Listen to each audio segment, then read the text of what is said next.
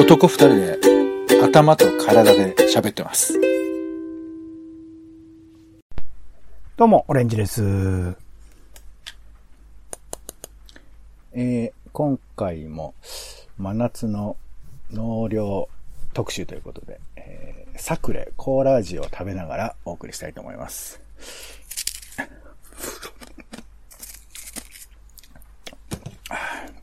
うまい。ポンです。世の中全部大将種ラジよろしくお願いします。よろしくお願いいたします。30分読書。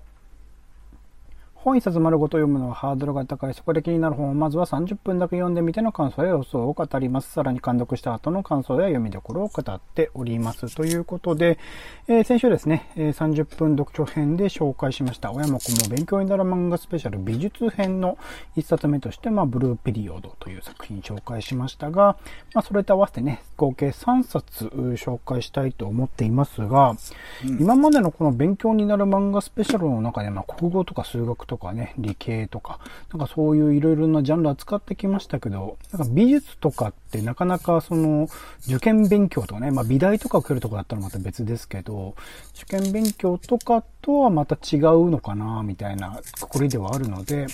まあ高校生の方とかを対象にするならば、なんかその先のね、進路としての一つとして、なんか美術分野考えるとか、あとはまあ大人の、まあ親の方だったらば、普段の生活の中でその美術の各ジャンルのものを取り入れるとかね、まあそういうところの参考になるようなあ漫画を紹介できればなと思っております。ということで、まあ、一冊目が先週も紹介したブルーピリオドという作品でして、まあ、先週ね、ちょっと紹介した通り、えー、矢口やとらという、まあ、高校生です。まあ、成績優秀であり、かつ、まあ、クラスの中にちょっと不良グループにいるような、ちょっとイケてる感じの男の子なんだけど、まあ、なんとなく、うーと、いろいろとね、日頃の、少し省エネでありながら的確なその勉強のスタイルによって、まあ、成績優秀さは取り、あの、取れてるけど、なんとなく、こう、日々、なんていうの、ね、熱中できるものがないとかね、空虚な生活をしてるなって感じがあったんだけれども、とあるきっかけで、えー学校内で飾られていた一枚の絵に心を奪われてしまうというところから、話が始まっていて、それをきっかけに、まあ、それの絵を描いたのは、まあ、学校内の美術部のね、先輩が描いた絵だったんだけれども、なんか、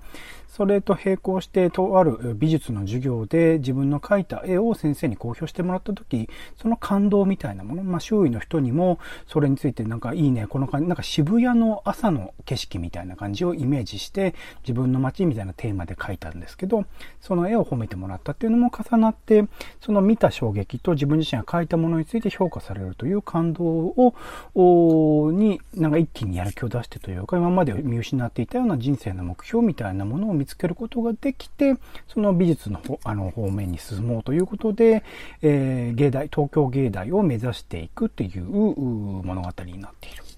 で、そのプロセスにおいて、序盤は、えっ、と、美術予備校というのが実はあって、美大とか芸大とかね、そういうところを目指す人たちが、まあ学校以外で、まあいわゆる僕たちにとって、えーと一般受験をする人にとっての予備校みたいな場所があって、そこの美術予備校の中で、まあ、出会ってくる先生とか、あ他の生徒さんとかとの、あの、交流、関係性とか、それぞれの、生徒たちの努力とかね、個性みたいなものが、まあ、描かれていくって、そこのプロセスがすごく、キャラクターが先週もちょっと紹介しましたけど、それぞれの出てくる登場人物のキャラクターがまあ、尖っていて、それは、えー山口翼先生自身がもともと芸大出身ということもあって、そこで多分出会ったもの、方々、えー予備校もそうだし、大学も、あのー学校に入ってからもそうだし、出会った人たちをおそらくは一つのモデルとしながら、いろいろとキャラクターを作ってるからこその、なんか、あのー現実にいたらすげえ面白いなっていう人たちが、えいるっていうところで、その人たちの関係性が描かれていくっていうところが、すごく楽しく見れていきつつ、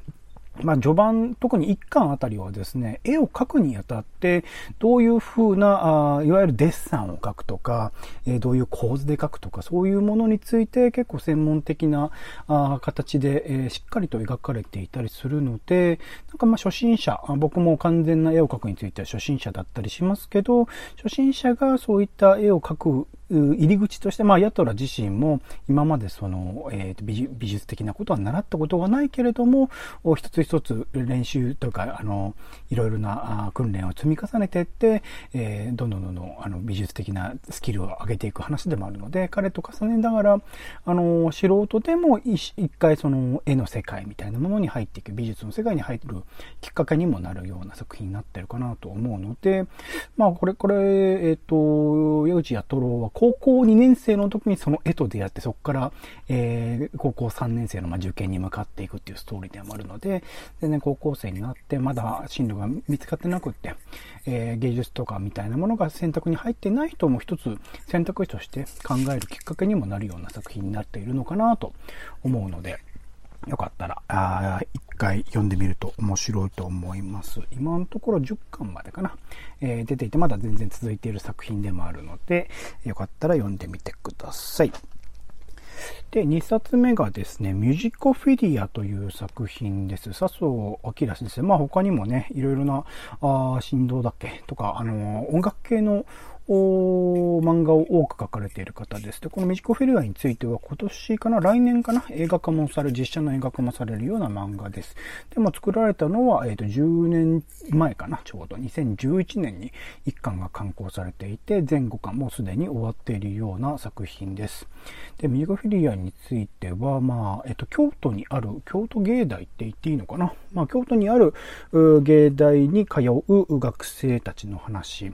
えー、まあそこに入学したての男の子が、まあ、あの、もともとはどちらかというと芸術、美術方面ですね、絵画の方を目指していたんだけれども、えー、入学式っていうか入学式一日間違えちゃって、前日に来たら先輩たちになんか利用されてというか、手伝わされて、えー、現代音楽研究部というですね、まあいわゆる今で言う現代音楽、うなんていうんだろう、ど、どっちかというとアーティスティックな、えー、芸術寄りの音楽を作るようなサークルに巻き込まれていき、そこであの、いろんな人と出会っていき、その、えー、音楽の世界の幅広さとかね、えー、いろんな、それこそ現代音楽って、いろんな音楽の、それこそノコギリ使ったりとか、いろんな道具使ったりとか、あの、様々な、あ楽器のみならず道具を使ってくるような音楽のあの、ものだったりするので、そういった幅広い音楽に、ね、まあ、出会っていくというプロセスが描かれるで、実は後々描かれていくんだけど、彼自身、この主人公である、入学した男の子自身も音楽家の家系にあって、その家庭内での複雑さみたいなものも並行で、並行して、え描かれていくようなストーリーになっています。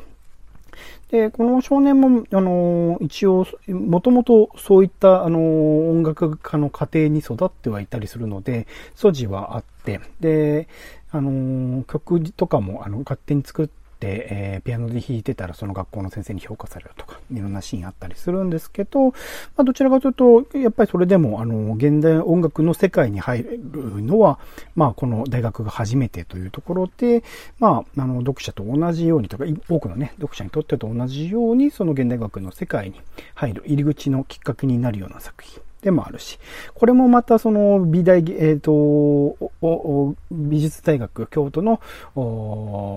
芸大美大を描いている作品でもあるので、そのやっぱ登場人物たちが一癖も二癖もある人だらけで、それぞれのキャラクターの描き方とかもすごく面白い作品になっているところです。やはりそういうキャラクターの魅力を見てるだけでも読み進めていけるし、ところどころ実際のですね、楽曲の紹介とかもされていて、なるほどこんな楽曲があるのかとかね、青田寛一作曲 DIY のため、あ、これはあれか、登場人物が作ってる曲だな。DIY のための競争曲っつってなんか、あのー、縦、あのー、なんていうんだろう、舞台装置みたいなのを木でトンカントンカン作ったり、えー、ノコギリで切ったりするところの、プロセスを音楽として見せるっていうパフォーマンスであったりとか、あとは実際の音楽どれかあったっけな。ちょっと待ってくださいね。まあ、いくつか、あの、実際に作られ、あ、それこそあれだ、ジョン・ケージのね、4分33秒って現代音楽では有名な曲ですけど、それに対して単にその無音とかね、えー、楽曲、まあ、休息とかなんかまあ、楽譜の中に書いてあって、その間ずっと弾かないっていうことなんだけども、それで表現されてることっていうのはどういうことなのか、そこで聞こえてくるのは、ピアノの音とかその楽器の音は聞こえてこないんだけど、街の中の音、風の音だったり、外の方で誰かが喋ってる音だだったり、いろんなものを取り入れていくうちに、この聞いてる主人公の彼自身は、あの、自分自身が宇宙の中で耳だけになったような状態になったって感覚を味わったという表現をしていたりするんですね。その沈黙みたいなものの表現というものを、まあ、えー、この4分33秒という作品について批評というか、あのー、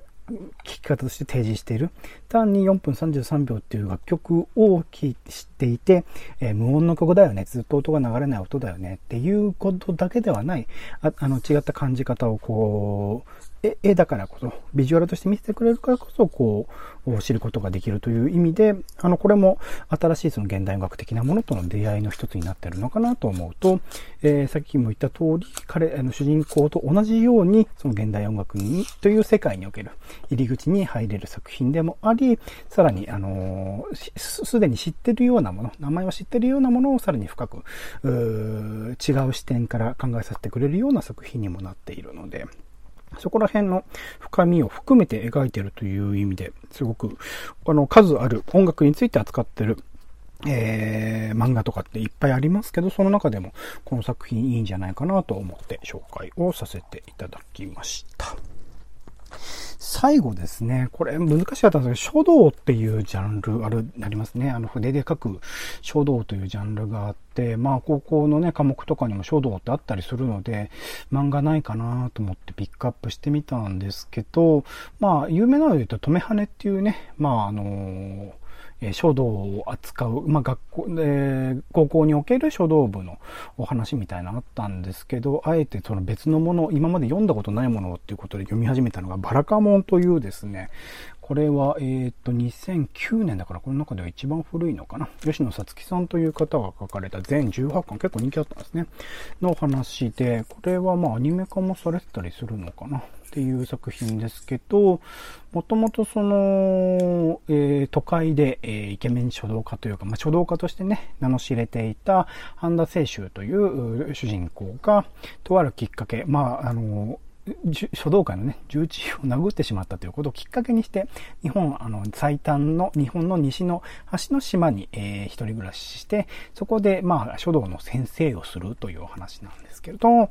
なんか書道についてをメインで描くというよりは、そこの島におけるね、えー、子供たち、ユニ、あの、個性豊かな、しかもまあ自然の中で生活してるので、そういった自然の様子とかも、あの、存分に描かれつつも、そういった子供たちを中心とした村の人人たちとの、まあ、コミュニケーション、田舎暮らし、都会出身の人が田舎暮らしを始めるにあたってのなんかプロセスというかね、そこにおける努力みたいなものを描く。で、彼自身都会にずっと育ってきたので、田舎の人たちの視点、田舎に住んでる人たちの視点が、あの、彼自身の気づきにもなり、さらに、まあ、作品の中ですね、もともと、あのー、お手本のような書道を書くということで、ちょっと批判的にも捉えられていた。この、えー、半田清舟というキャラクターが書く書道が、どんどんどんどん島の人たち、えっ、ー、と、田舎の人たちと、こう、交流をしていく、話をしていく中で、どんどんどんどん自分なりの、こう、えー、書道の、書のスタイルをね、確立していく。まあ、その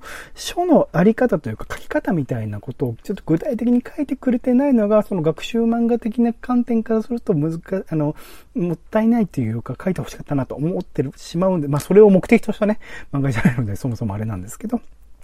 そこら辺は、うん、期待せずとも、その、えー、書の形ですね、書き方みたいなものの変化っていうところが、なんか書道っていうもの自体の面白さというかね、えー、字に現れる、まあ、さっきは美術で絵に現れるものみたいなものの話しましたけど、これは字っていうものについて現れる心の変化、成長みたいなものが描かれていく漫画になっているので、これもまた、えー、書道っていうもの、まあ、一応ね、このキャラクター、登場人物も先生という役で、えー、先生という役割で、えー、子供たちがね、生徒として教わりながら書道を学んでいくという話でもあるので、そういった、あ一つのね、書道のあり方みたいなものを学ぶ、知る一つのきっかけになっていく漫画ではあるのかなと思います。というところで、えー、大きくま美術というジャンルの中で、えー、どちらかというと芸術、アートっていうもの、あとは音楽ですね。まあ、現代音楽っていうジャンルですけど、音楽、そして、えー、書道についての漫画、それぞれ一冊ずつ紹介をさせていただきました。はい。では、ポンさんなんか感想なり、これ読みたくなったみたいなのがお願いします。これ、ラ、サクレうまいな。さくらうまいですか？よかった。このラムネが効いてますよね。そうそう、さくら、え、どれですか？コーラ味ですか？サクはい。あ、コーラ味はをそうなんですよ。ラムネがいいんですよね。スライスレモンがね、やっぱこれがちょっとお得感を。あ、ごめんなさい。そうそう、えー特感があるみたいな。あいいんですよ、またこれが。サクレはやっぱね、レモンのあの生感がやっぱいいんだよね。凍ってる状態っていうよりも、ちょっと生感があるっていうところが信頼がおけるんですよね。作り込んでないというか、人工感が薄いというかね、そこら辺がすごくいいですよね。褒め殺し的なの？ごめんなさい。はい。俺が悪かったですけど。えっと、えー、美術漫画ということでご紹介ありがとうございます。なんですかねなんかあの、漫画ってさ、もともとまあアートっぽい、芸術っぽいものじゃないですか。今ちょうどね、それこそ東京都現代美術館でもしも東京展っていう漫画のね、漫画家さんの作品ばかり展示したのとかありますからね。まあ、あれね、現代美術館の展示の一環だから、まあちょっとアート風な位置づけになあまあ、まさしくでもこれはアートだなと思った作品もいくつかありましたよ、やっぱり。一枚になってるとね。うんで、まあ、アートの定義が難しいとこだけど、その、まあ、漫画で、その、いいもの、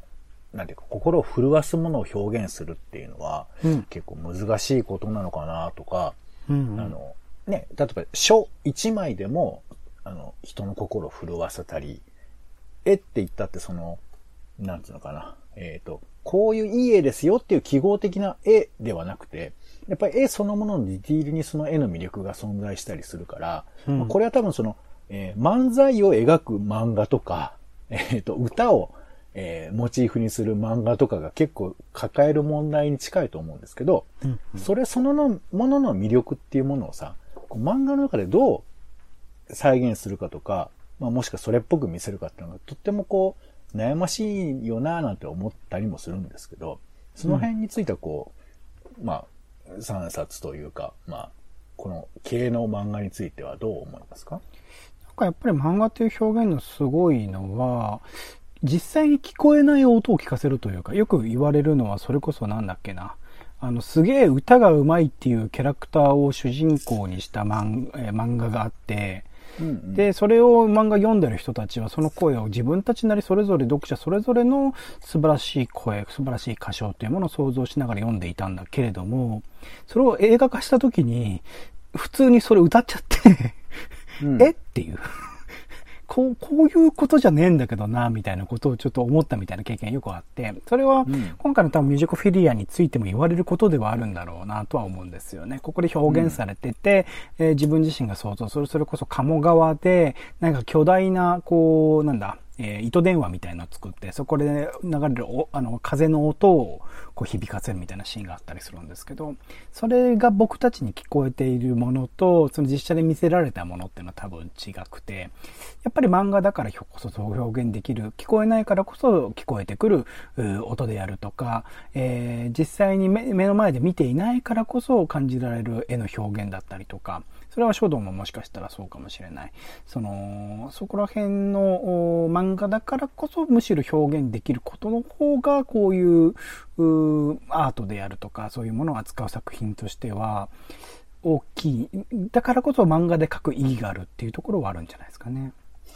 まあでも、絵はさ、うん。書くしかないじゃん。漫画だとしても。書も多分、文字はか、がん、漫画の中に多分書いてるんでしょ？おそらくだけど。うんうんうんそれは書いちゃってるわけじゃないですか。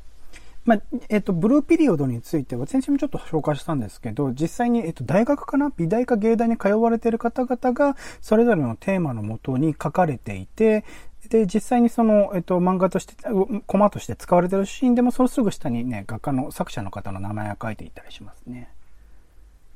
まあ、じゃあその、えー漫画家が再現するのではなくて、実際の作品をそこにまあ、はめ込むことで、別なパワーをそこに借りてるみたいな感じなのかな。だからこそ、なんかそのキャラクター登場人物が書いたというところのリアリティを感じさせることには成功してるかなとは思いますかね。うん。まあ逆に言うと、じゃあそこはやっぱ工夫をせざるを得なかったところでもあるってことだよね。まあ、うん、よくドラマで見るその漫画の表現の拙さみたいなものに通じてしまいますよね、そこら辺でね。ね天才画家とかっていう触れ込みでさ、記号的には紹介できるけど、やっぱ書いた時の作品ってのは悩ましいから、うん、まあやっぱそういう実際の作家の作品を入れるっていうのは一つのアイディアなのかもしれない。そういう意味で言うと、バラカモンにおける衝動の表現は、どちらかというとちょっと極端なというか、あ一定のこう枠にはま、多分あの、この吉野さつきさんご自身が書かれてるんじゃないかなと思うんですけど、ある程度の、これはいけてるよね、これはいけてないよねっていう、その数パターンの方に従っているような感じはしますね。子供の章とか、先生が書いた章とか、大御所の章とか、その数パターンで描かれてしまっているような気はして、そこはちょっと、さっき言ったみたいにそこはもう少しなんか具体的にどういう風になったらその大御所のような字になるのかとか先生みたいな字になるのかみたいなことの表現をしてほしいなと思っちゃうんですけど、まあそういう作品ではないので仕方がないかなというところではありますね。まあ、ちょっとあんま長くなるとなんですけど、そのアート界っていうのはさ、結構アップデートされてる部分が、あの、一般の人に伝わってない面があったりするからさ、あの、やっぱ最新の美術っていうのは、もうデジタルアートだったり、インスタレーションだったりするわけじゃん。まあ難しいですけどね。そういう表現もあるっていうだけですけどね。うん、いや、つまり、いろいろこうバリエーションがあって、あと文脈みたいなことから美術は紹介しなくてはいけなかったりすると、うんうん、なんかこう、まあ俺読んでないからこう、そこはぜひ見たいなと思うけど、その文、アートにおける文脈みたいなところとか、うん、そういうところまでこのアート漫画みたいなものが、あの、深く言及できるのか、いわゆる天才っていう枠組みで紹介せざるを得ない感じなのか、まあその辺ちょっと、まあ美術そのものを描いてるわけではないと思うんですけど、なんかそこでアップデートしたものが、ね、実はやってるんですよ。あのーはい、それこそ、芸祭。読みます。はい。あの、ブルーピリオドは、うん、後々どんどんどんどん、あの、すげえ人出てくる。まあ、その、えー、すごいっていうのが、才能だけ、得ての才能だけではなくてものすごい努力があったりとか、うん、一つ一つこう考え尽くされた上でこういうふうになってるっていうプロセスをちゃんと表現もしているし、で、うん、えっと、いわゆる、あの、えっと、芸、東京芸大の芸祭ってあるじゃないですか。芸祭とか、あと展示会とか時々芸大でやってますけど、そこで扱われた現代アート的な作品も作中に出てきたりするんですよ。うん。そういうところも含めて、まあ、デジタルアートは今僕が読んでるところまでではま出てこないかな。デジタルアート的なものはあったかもしれないけど、でもそういう現代アート的なものもかなり、え、ー、と、描かれていく作品にはなってくるので、最初序盤については、え、いわゆる絵画とか、あとは彫刻とかも出てくるかなの話になってるんですけど、どんどんどんどん幅広いアート業界のことを描いていく話にはなっていってますね。うんなるほど。ちょっとその辺最先端も含まってるみたいな話が聞けてよかったですね。ちょっと気になります。うん、ありがとうございます。面白いです。はい。では続きまして30分読書編。今回はですね、親も子も勉強になる漫画スペシャルスポーツ編ということで、まあ前、今回のね、えっ、と、美術編と同じように、その、それぞれの、えっ、と、スポーツの世界を知ることによって、ある種、入り口としてね、例えば部活動悩んでるみたいな人が、これ、あのそれぞれ読んで自分が興味あった部活に入ればいいんじゃないかな、みたいな感じで紹介できればなと思っておりまして、えっと、まあ、今回は30分読書編で一冊紹介できればと思うんですけど、えっと、青足という漫画ですね。こちら25巻まで出てて、未だに続いてすごい人気のあるサッカーについてのですね、えっと、漫画なんですが、結構画期的なのは、これは、現実にある、うと、J リーグっていう日本のサッカーリーグがあります。僕も大好きで横浜 F・ マリノスというチームが好きですけれども、その J リーグの、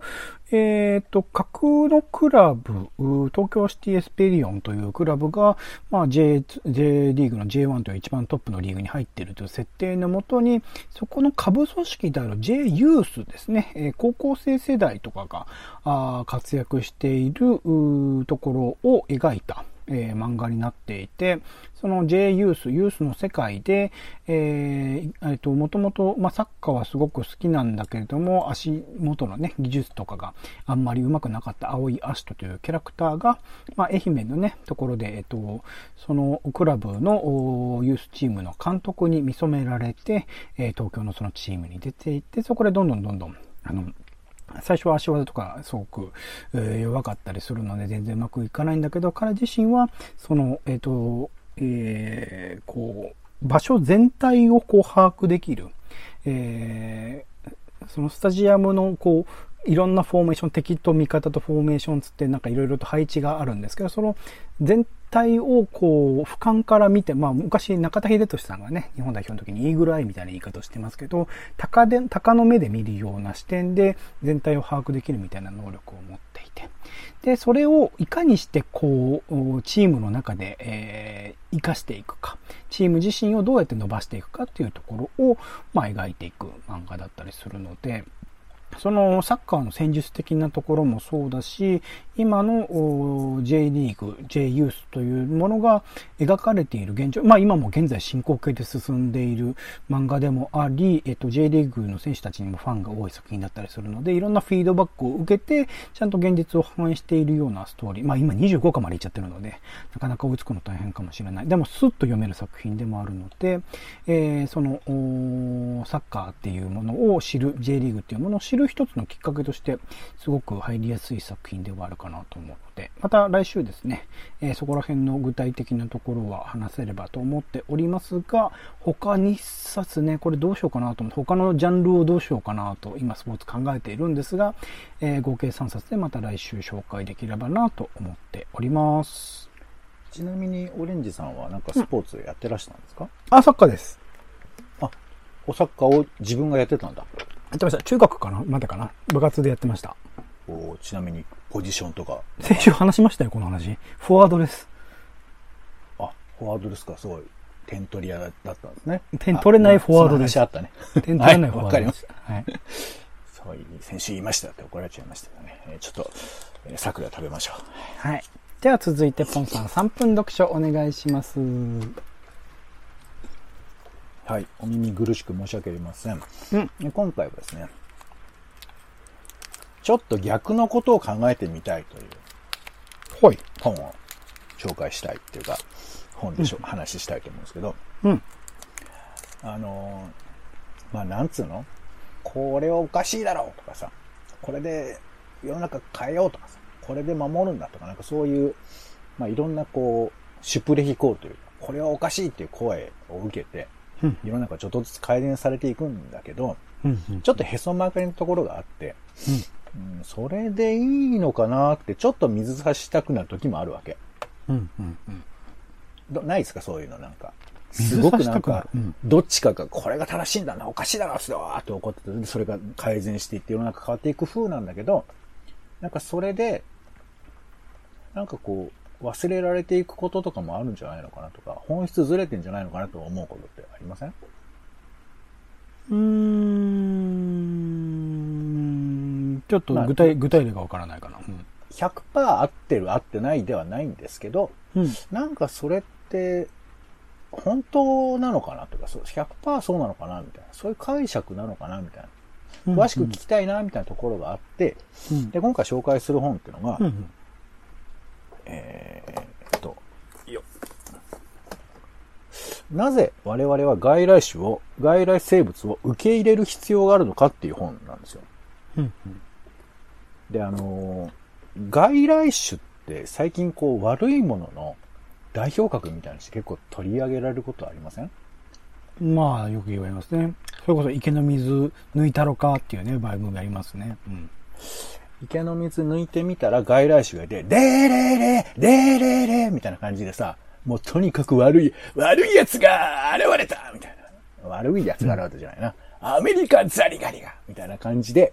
まあ、バンバンその紹介されるわけですけど、で、無論この番組でも結構気を使ってて、うん、アメリカザリガニ自身が悪いわけではなくて、まあそれをこう、な、あの、まあ、それも難しいんですけど、まあ、なんていうかこう、そのまま、え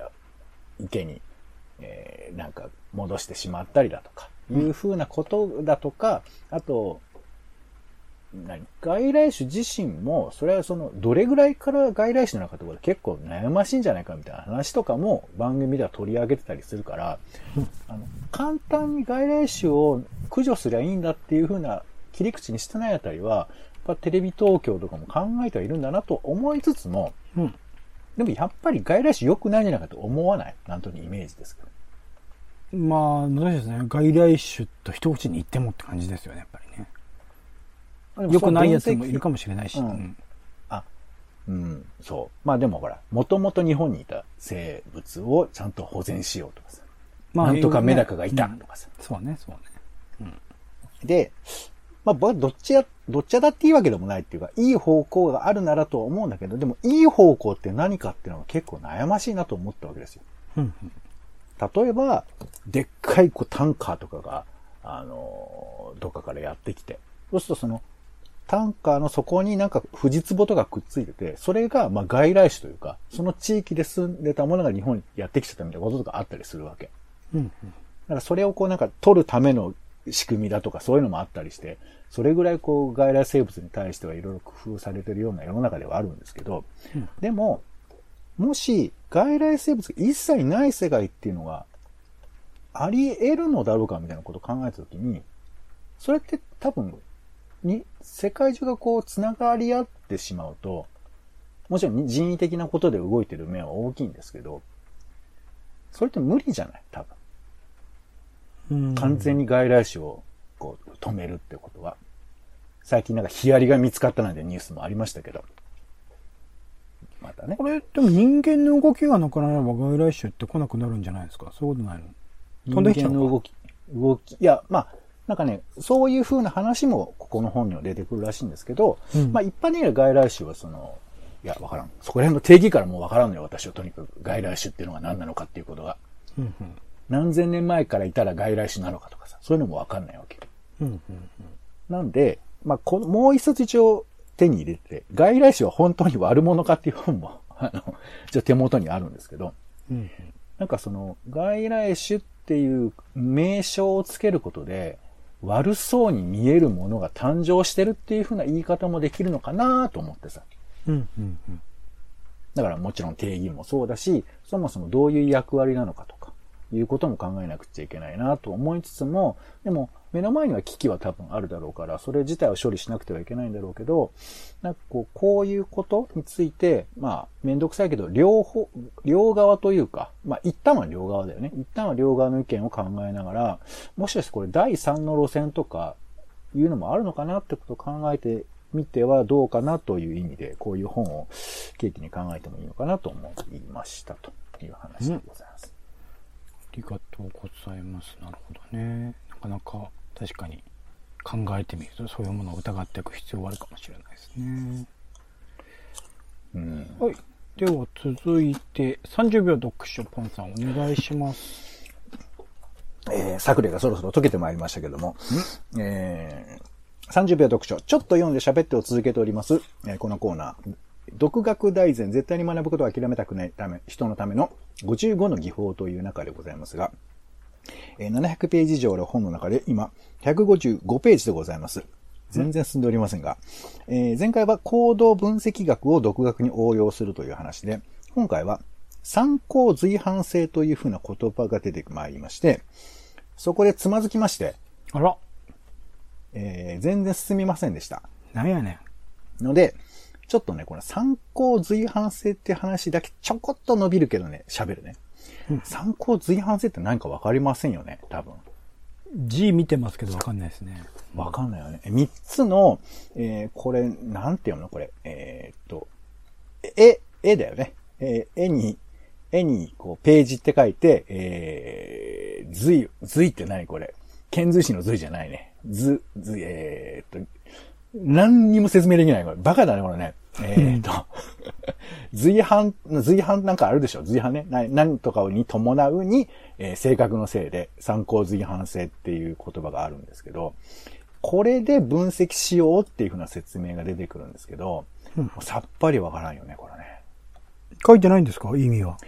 ここにはね、まあ、なんか書いてあるんだけどよくわかんないのよ。で一応他ので調べてみたら、えー、まあ一応ね、あの考え方としては、三つ要素があって、まあ参考だから。えー、現在の、まあ、状況と行動と結果みたいな、なんかそういう三つの三要素から、えー、なんで行動するのかを理解しようみたいなことなんだって。うんうん例えば、犬がいて、犬がいます。これが、だからまあ、えー前もってある状況みたいな。で、でここで犬に触る。こう行動ね、犬に触る。でそうすると犬に噛まれる。あら、まあ、痛みを与えられるみたいな。大変。っていう風なことを、えー要素として分析、あの、分けて考えていこうみたいな。うん、うん、うん。で、えっと、わかんないんだよなこのよ、あの三つ目の、えっ、と、犬に噛まれたっていうことが、えー、つまりだから、犬を見て触って噛まれるわけじゃん。うん。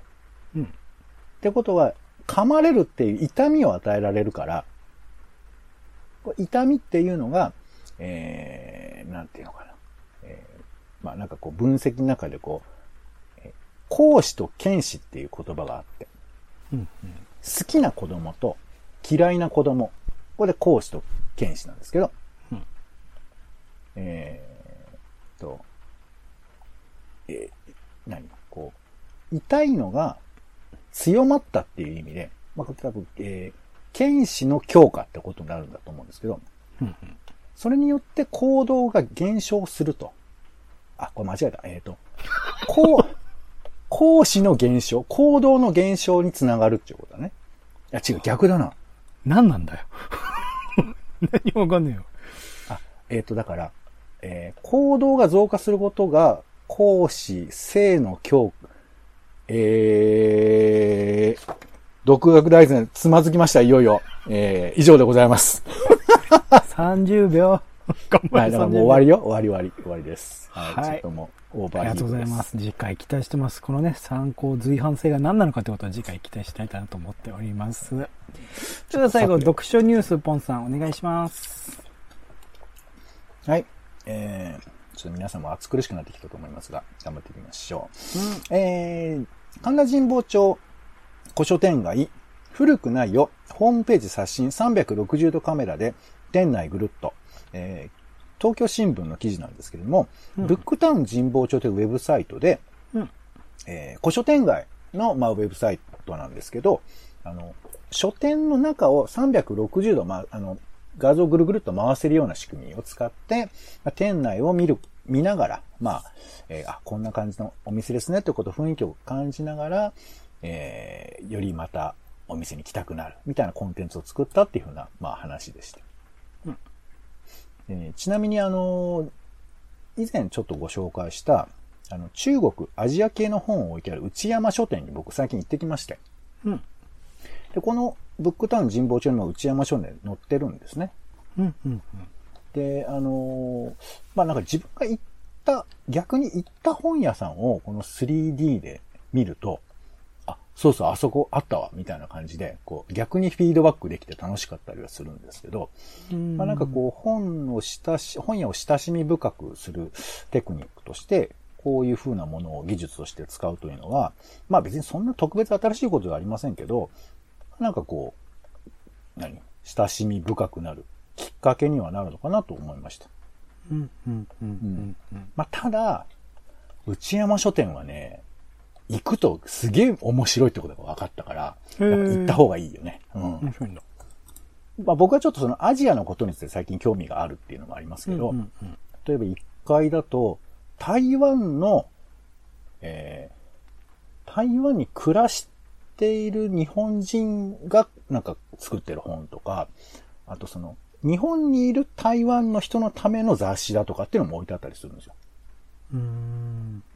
あと、まあ、それ、えっ、と、韓国なんかも置いてあるし。だから、その、まあ、アジアだから中国だけではなくて、アジア関連の本なんかも結構置いてあったり、あと、東南アジアとかね、インドネシアとか、えーミャンマーとかそういうのも置いてあったりするんです。で、さらに3階は古書店なんですけど、ここはもう本当に中国のめちゃくちゃ古そうな本がバンバン置いてあって、これはちょっと詳しくないと、あの、見てて面白いわけではないだろうけど、なんかその雰囲気、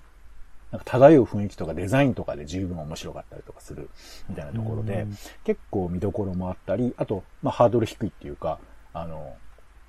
今日見て面白かったのはね、えっ、と、台湾の、あ、台湾って今ちょっと行きづらいじゃん、まあコロナもあって。うん。で、台湾を、えー日本、日本というか東京の中で楽しめる場所がいっぱいありますよっていう紹介の本が売ってて。うん。最近こういう本って多いみたいね。その、えー手近でとか、家の中で海外を楽しめるみたいな本は、まあ、聞か、あの、ウェブとかもあるんだと思うんですけど、まあそういう企画があって、えっ、と、東京都内でもかん、えー台湾を味わえる場所みたいなの結構紹介されてて、まあ、そんな本なんかもあって、